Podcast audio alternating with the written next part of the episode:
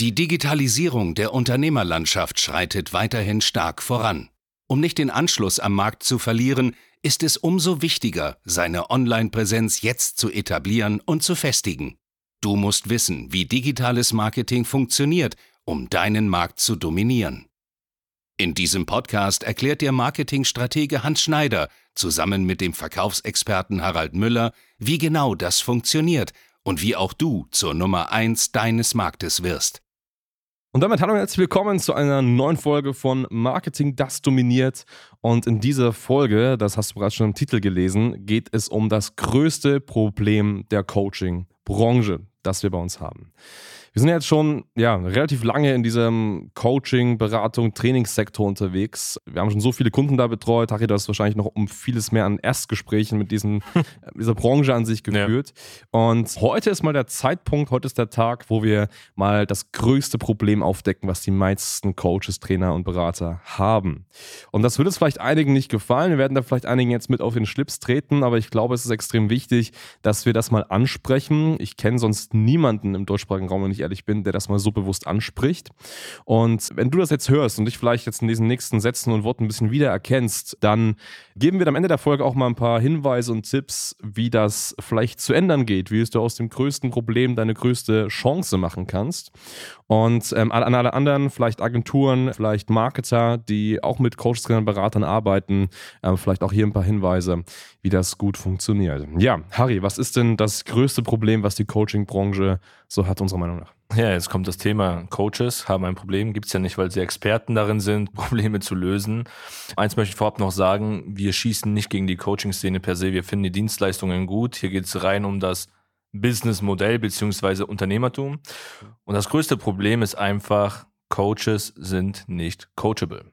Heißt, Coaches wissen in der Regel alles besser, wissen, wie das funktioniert, sind die Besten in allen Bereichen. Das spiegelt sich wirklich in den ganzen Gesprächen. Heißt, wir können nicht innovativ wirklich in das Marketing gehen. Wir schaffen es nicht, sie zu vermarkten, weil sie einfach null flexibel sind. Die sind so eingefahren in ihren Business-Zweig, sagen, hey, ich mache das schon immer so, das funktioniert finden sich sehr, sehr geil, muss man fast schon auf Deutsch mhm. sagen.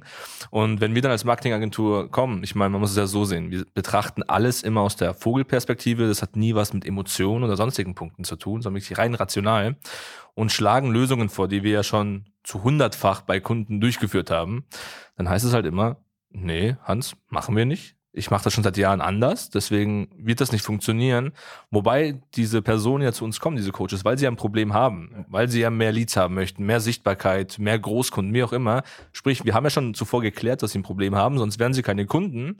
Dann kommen wir mit einer Lösung und dann heißt es einfach meistens nein. Richtig. Das ist also ein Riesenproblem, muss man fast sagen, dass Coaches immer sehr, sehr starr sind und ja, immer alles besser wissen. Das ist mal so das Hauptding, wenn ich an Coach denke, habe ich im Kopf so, okay, ein kleiner Klugscheißer. Ja, ja.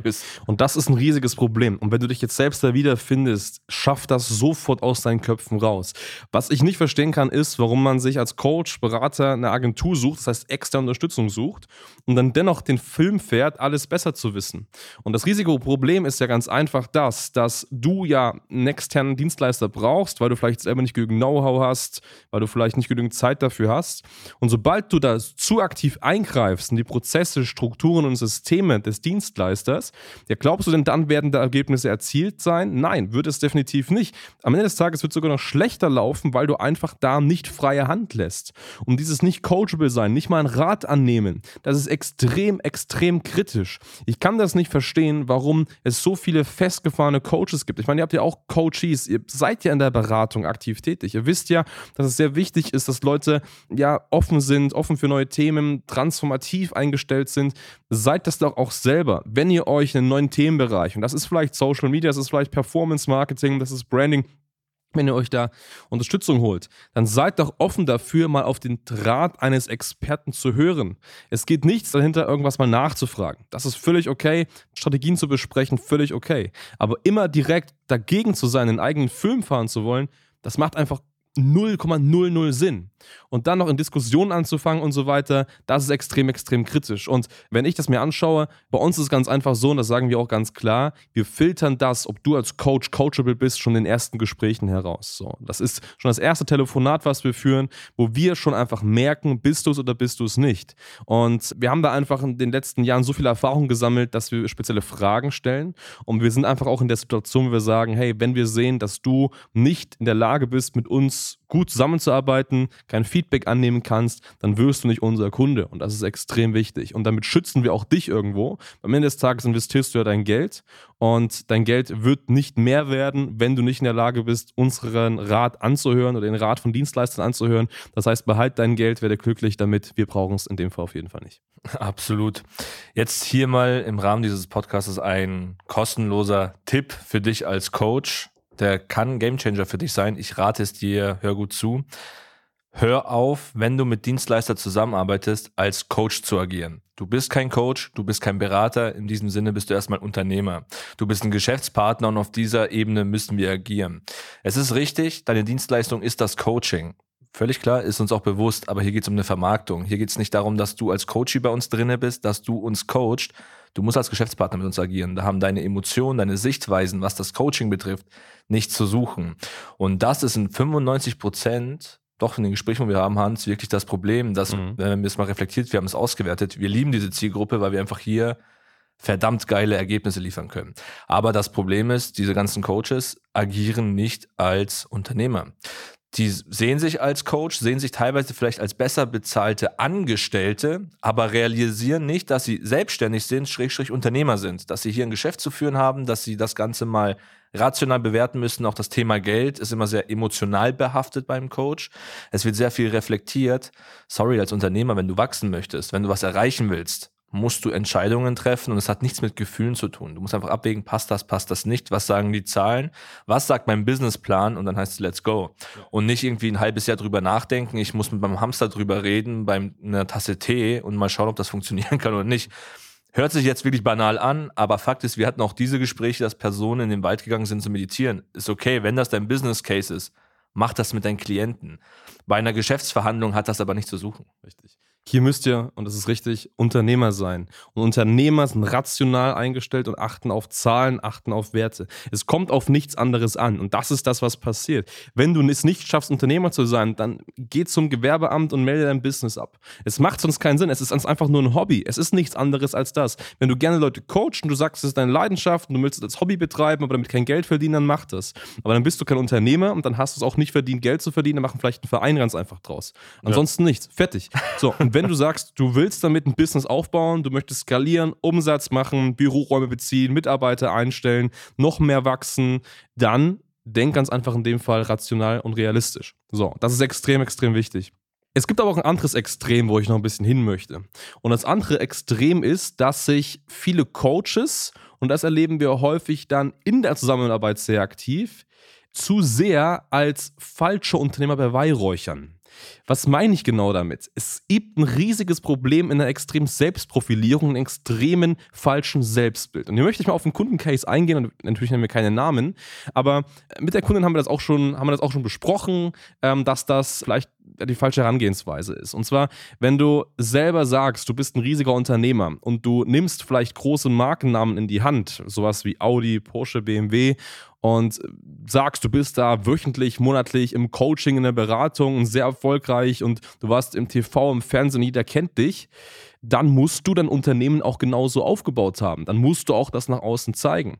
Wenn wir dann uns, äh, ins Marketing reingehen, du sagst uns dann, pass auf, ich bin hier Porsche, BMW, erster Berater, ich mache das hier jede Woche, aber Hans, ich kann nur so 20 Euro am Tag in Werbung investieren, dann passt da irgendwas nicht zusammen. Dann ist das einfach nur eine Beweihräucherung, dann tust du dich einfach nur selbst nach oben jubeln, nach oben heben, dass du der Größte, die Beste, der Stärkste bist, aber du bist am Ende des Tages gar nicht. Wenn du dich mit solchen großen Marken irgendwie nennst, mit solchen Flaggschiffen nach draußen stellst, dann musst du auf ganzer Linie auch genau das sein, genau das leben. Und wenn du ein BMW-Berater bist, ja, dann gibst du halt auch mal 500 Euro am Tag in Werbung aus. Ganz einfach. Und nichts anderes. Ansonsten, wenn du es nicht bist, dann sei ehrlich zu dir selbst. Denn das ist auch ein ganz, ganz wichtiger Input. Es bringt dir nichts, dich mit solchen großen Firmen, wo du vielleicht einmal warst, nach draußen zu stellen, wenn dein Kundenklientel ein ganz anderes ist. Also auf das Beispiel hinzuzukommen, angenommen, du möchtest sagen wir mal, kleine Handwerksbetriebe gewinnen, zwischen 5 und 20 Mitarbeitern, dann pack kein BMW und kein Audi auf deine Webseite. Das ist vollkommen falsch. Das ist eine ganz andere Liga und damit stößt du automatisch auch diese kleinen Firmen ab, weil die eben dann auch glauben, dass du nur mit solchen großen Companies zusammenarbeitest.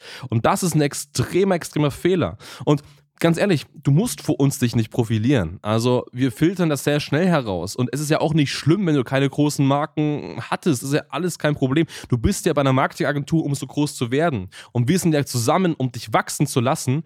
Aber was auf jeden Fall nicht brauchen, ist irgendeine Beweihräucherung mit irgendwelchen Fakten, die einfach nicht stimmen. Am Ende des Tages verlangsamt das das Marketing. Dadurch platzieren wir dich vielleicht falsch. Und am Ende des Tages hast du einfach nicht die Resultate, die du dir gerne wünschst.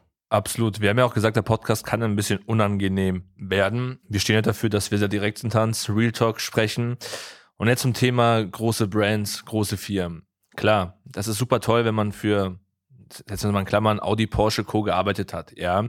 Aber diese Beweihräucherung, sorry, liebe Coaches, macht euch nichts vor. Ihr wisst das selber ja auch. Nach außen wirkt das toll. Die Tagessätze bei solchen Brands sind meist geringer, als wenn ihr für einen Mittelstand arbeiten würdet, die jetzt 50 oder 100 Mitarbeiter haben und da gebucht werdet, weil ihr an solche Brands meist über irgendeine Agentur rüberkommt und euch gar nicht entfalten könnt. Also es ist nach außen eine coole Referenz, aber es zeugt nicht von eurer Qualität. Deswegen redet euch da nichts ein, dass ihr da wirklich Mords ein Ego habt, Mords was erreicht habt, weil wie du es gerade sagst, 20 Euro am Tag. Hey, wir haben Kleinstkunden, die haben mit solchen Brands nicht gearbeitet, die spenden 100, 200 Euro am Tag. Ja. Und das ist völlig egal. Deswegen steht euch nicht selbst im Weg.